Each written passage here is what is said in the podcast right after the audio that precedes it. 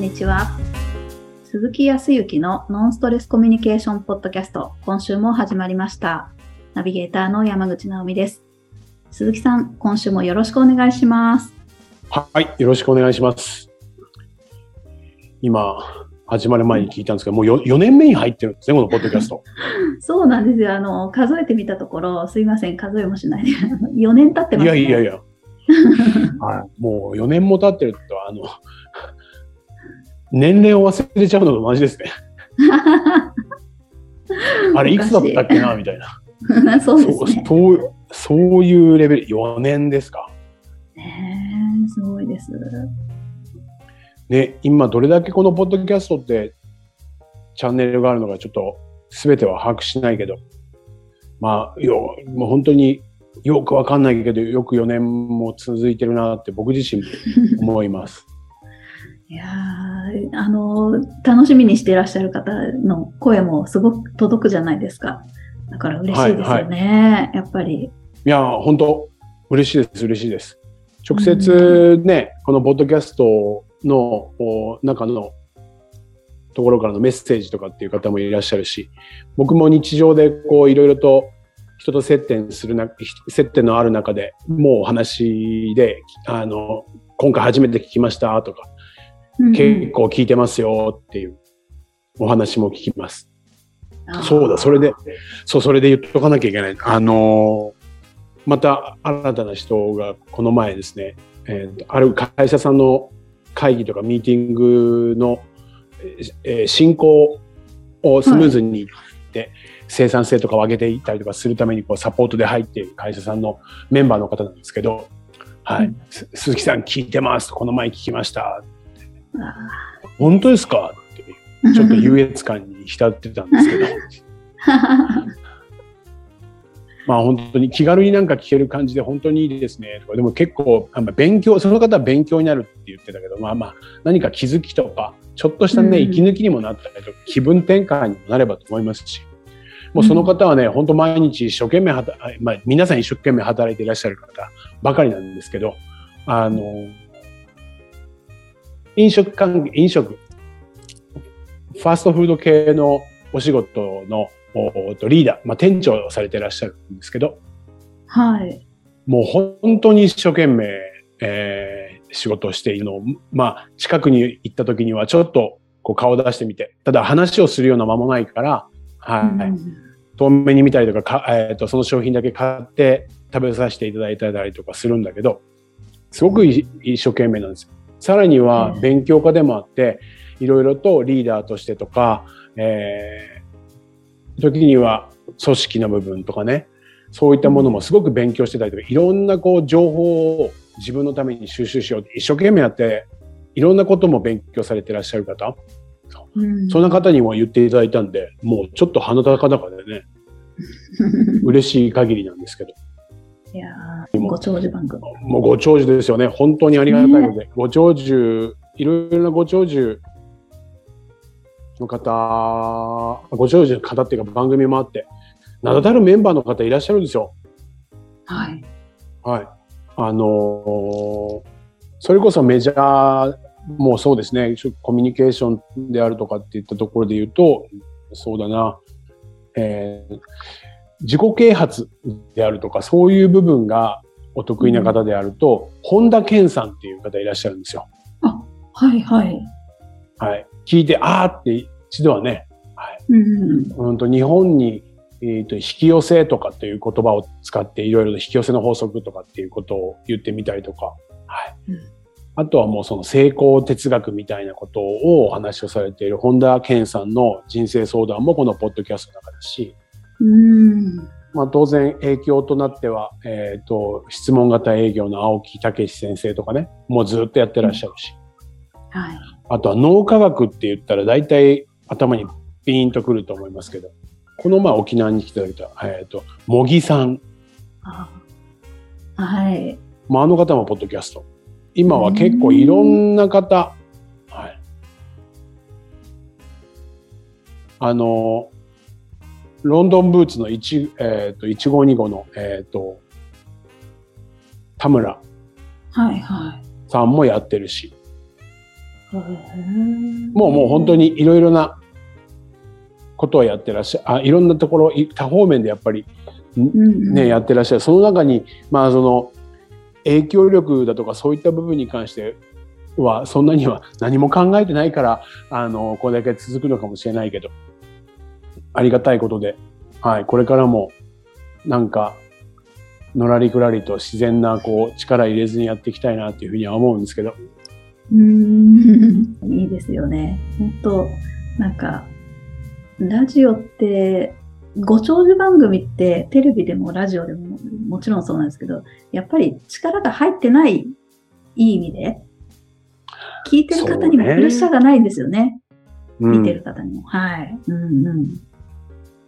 大事なことですよね。そうですね。ちょっと力入れずに。はい。はい、本当少し前に、えー、と、お話をご一緒に出演していただいた安井さんというね、はい。はい、あの方も、えー、違う形ですけど、ラジオ番組を持ってらっしゃって、うん、えー、この夏から始めていらっしゃるんですけど、その方が僕に言ったお話は、鈴木さん、本当によく3年も4年も続けられますよね。まだ自分なんか3ヶ月すら経ってないのに、どんなネタで話そうとか、もう毎日が憂鬱でみたいな。ええー、そう言ってらっしゃいましたよ。あらまあ。秘訣は何ですかっていうか、うん、何も考えないことですねっていう話をしました。なんか出てきますよ、みたいな。うんそのぐらい気楽にいかないと、なんて偉そうに言ったつもりはないんですけど、はい、そんなお話もしたこともありますが。うん、まあ自然に力入らず、ね、人生も、このポッドキャストも進めればいいなというふうには思っていますが。はい。まあ、その中で、まあ、今回もちょっと僕がこちらでいろいろと経営者の方からお話を聞いた中で、ちょっと出てきた部分を話題に一つ出そうかなと思ってるんですけど。はい。先日、あの、女性の経営者の方で、一生懸命、本当にこの方も頑張ってらっしゃって、このコロナの中でですね、こう、ああでもない、こうでもない、いろいろ悩みながらも、もうそれを出して、なんか新たな価値を見出せて、はい。あの、仕事をすると、ここに来て本当に仕事が増えてきて、はい。増収していらっしゃるし、増益っていう方がいらっしゃるんですけどね。ねはい。そんな方でも悩みはあるもんで、うん。すごく優しい方ですし、思いやりを持って、なんかこう、もっと自信を持てればいいのになっていうふうに思ってらっしゃる方なんですけど、はい、その方がですね、うんと、優しいがゆえになのか、僕はいい関係だと思うんですけど、会社の社員さんとか、周りの方とかから結構ね、怒られたりとかするんですって。はい、怒られるんですね。そうそうそう、怒られる。まあ、そうね、そのぐらい会話ができているから、いいコミュニケーションが取れているような気もするんですけど。うん。まあ、心理的に言ったら怒られるっていうのは誰でも嫌なことね。まあ、そうですよね。うん。怒られようと思ってやってるわけではないですしね、日常の行動がね。はい。あと時には、まあ、その方はそんなでもないんだけど、まあ、陰で何言われてるかわからなかったりとか、時には回り回ってそういう噂を聞くとかね、ちょっとネガティブな話とか。ああ、ちょっと辛いですよね。そう。となると一生懸命頑張ってここまでやってきてるのに、なんか、でもそれは本人はある程度整理はできていて、そうやって、えー、それは自分のマイナスな部分というか、不足な部分だから、ちゃんとそこは改善していかなきゃいけないっていうふうには思ってるんですけど、でもやっぱ怒られたりとか陰口叩かれると嫌ですよね、みたいな話だったんですよ。はい。ちなみになんですけど、まあ、直美さんも個人事業主というか経営の部分ですけど、はい。最近怒られたりとかします？ああ、最近怒られることはないですね。のらりくらり。うん、ないですね。あんまり覚えてない。ないですね。うん、怒られるって、だんだんなくなりますよね。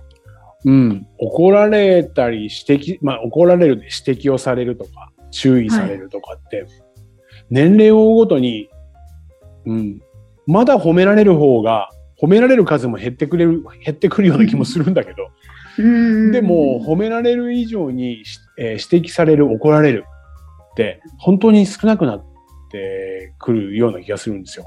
はい。うんうん。ですね。まあそう思うと、はい。怒られることって、もしかすると羨ましいことなのかもしれないですけど、羨ま言われた側は怒られたくないからね。それはあちょっとネガティブになるけど。確かに、誰も何も言わない、もしですけど、天狗みたいな状態になっちゃったとしたら、それは嫌なので、うん。ある意味、うん、そんだけなんか言ってもらえるっていうのって、すごいことですよね。いい意味の。うん。僕はいい関係なんじゃないかなっていうふうには思っているし。はい、じゃあそもそもその社員さんとか周りの人がね、指摘をするとか、怒るとか、うん、なぜ人、えーとその人に怒るのかといったらな、なんでだと思います？まあ今、うん今、はい。直美さん言ってたような気もするけど。なんだろう。もっとこうしてほしいとか、もっとこうなったらいいのに、なんで言う通りにしてくれないのとかっていう、まあ、わがまま、まあ、大人だからわがままで怒るような人はもうあんまりいないのかもしれないですけど、うん。もっとこうしてほしいっていう願望ですかね。ああ、願望、願望、はい要望。そうですよね。まあ、確かにわがままもかもしれないし、はい。うん、うーんと、なんか、身勝手かもしれないですね。うんうん、まあまあ、でも、あーまあ、それを踏まえた上でですけど、わがままにしても、相手にやっぱり、その願望っていうのは何か期待をしてるわけですよね。そうですね。はいはい。何らかの形で期待をする、期待をどっかでしているからこそ、それに、その期待に応えてくれなかったことに対して怒りみたいなのが出てるわけですよね。ああ、そうですね。はい。そうですよね。はい。おっしゃる通り。時に、そうですね、ご家庭で言うと、直美さんはそんなことないかもしれませんけど、お優しいご主人だから、ご主人が、え、今日なんでこんだけしかおかずないの？みたいなそんなことになったら、はぁって、はい。逆に怒りを怒りで返しちゃうかもしれないですけどね。そうですね。もう、こっちだって忙しいだなとかって言って怒りますよね。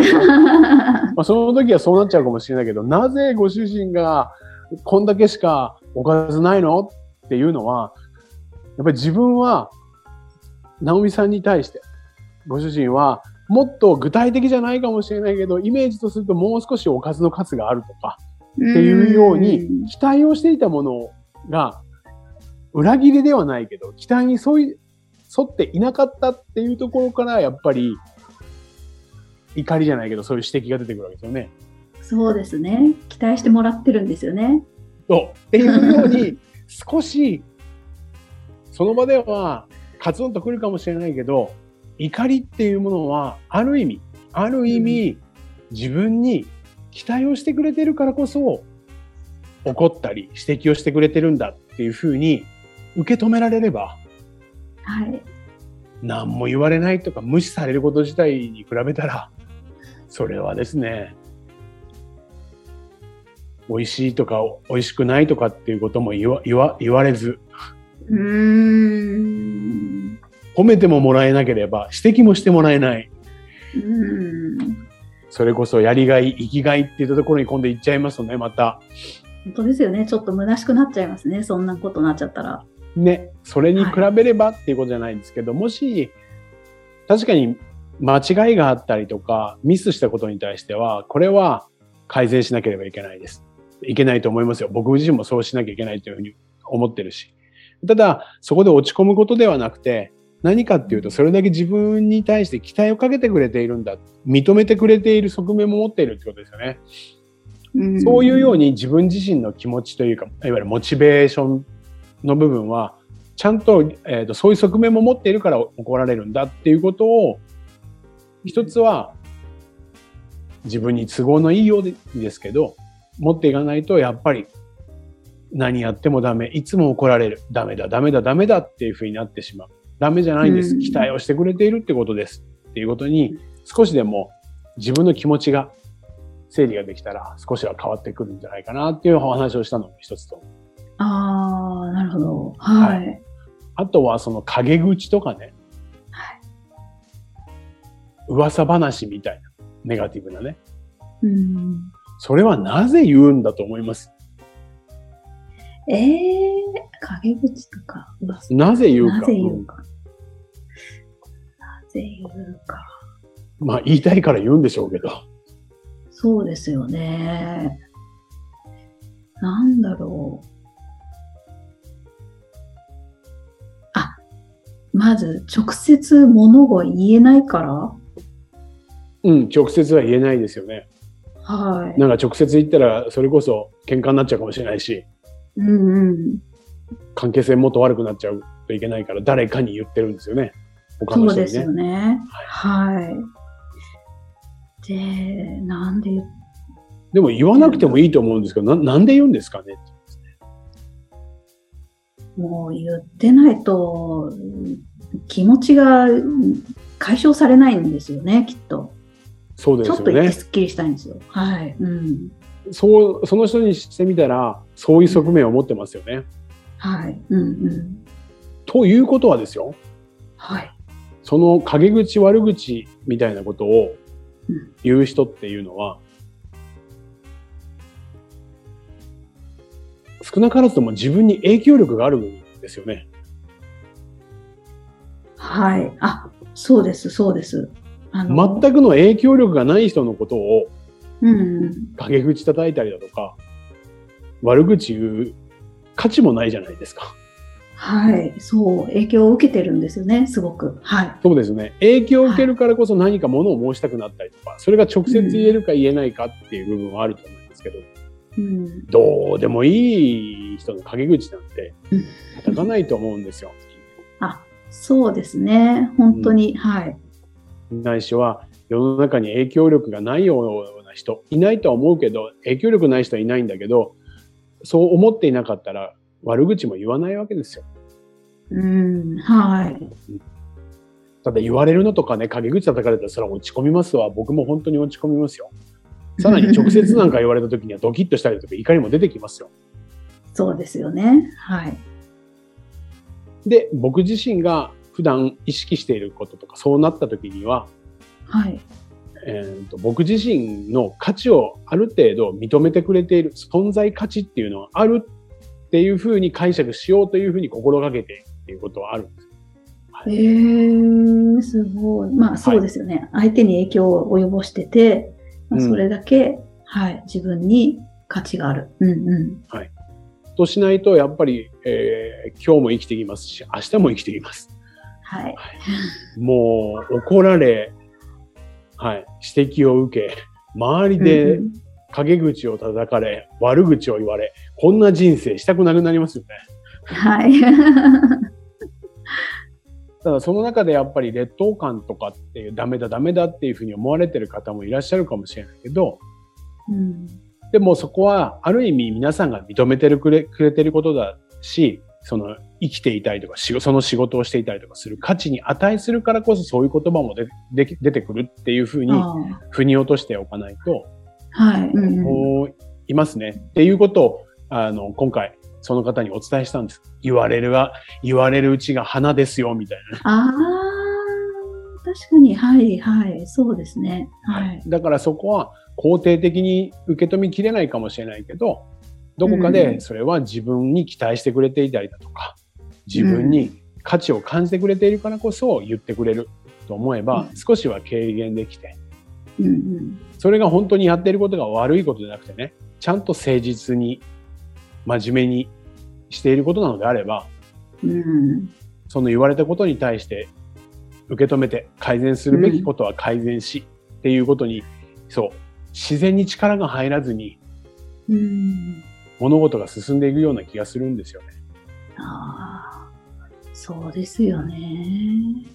あのそういう大人の受け止め方をするっていうことができたら、またより一層、その社長さんの人としての力がものすごく高まるような感じがしますよね。もうすでにこう、うん、直接言ってくれるような関係性だからっていうので、おそらくすごい、うん、すごい方なんだと思うんですけど、うん。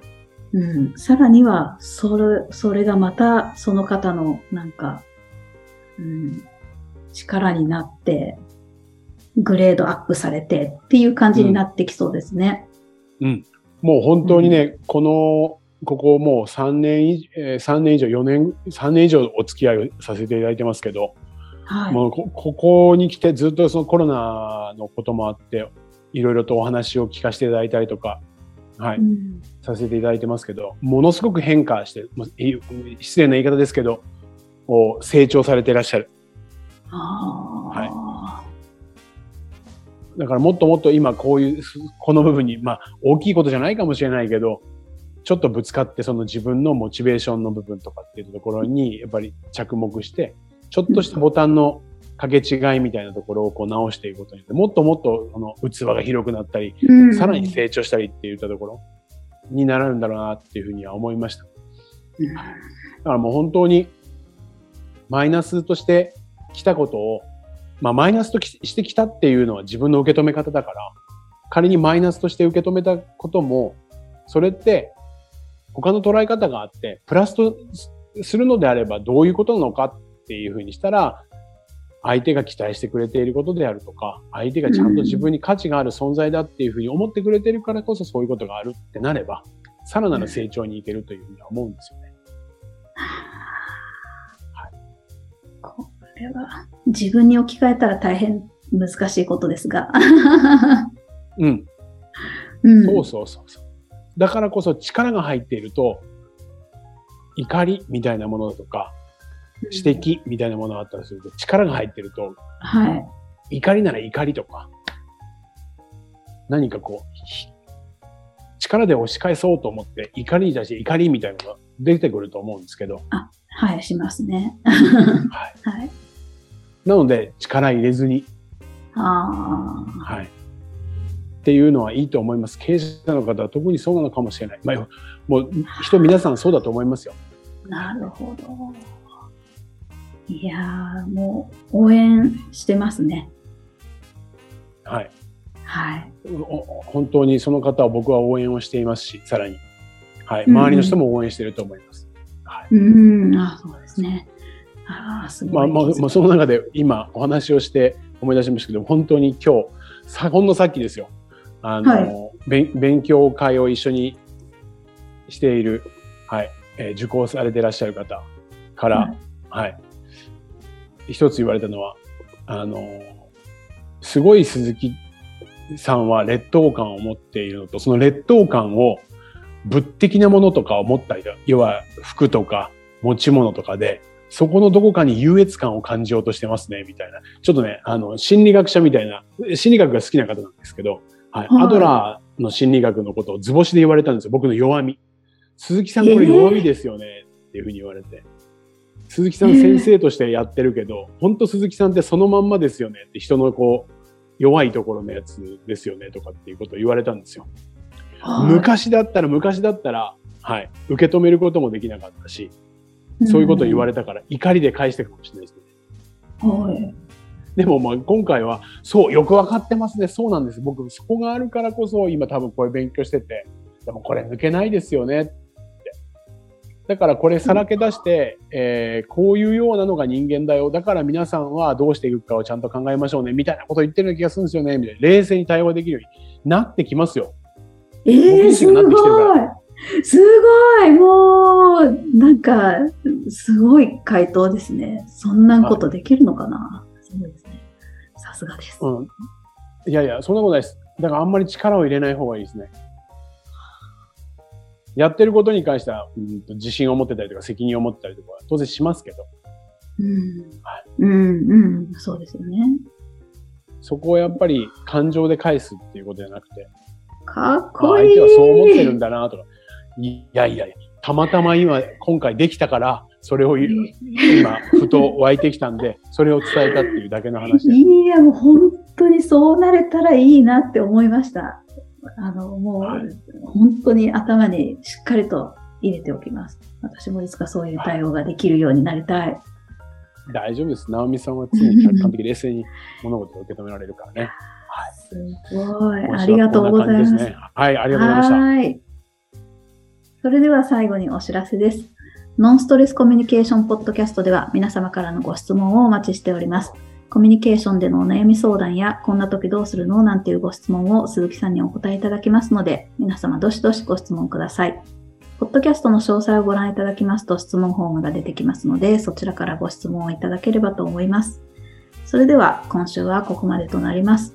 また来週お会いしましょう。鈴木さん、ありがとうございました。ありがとうございました。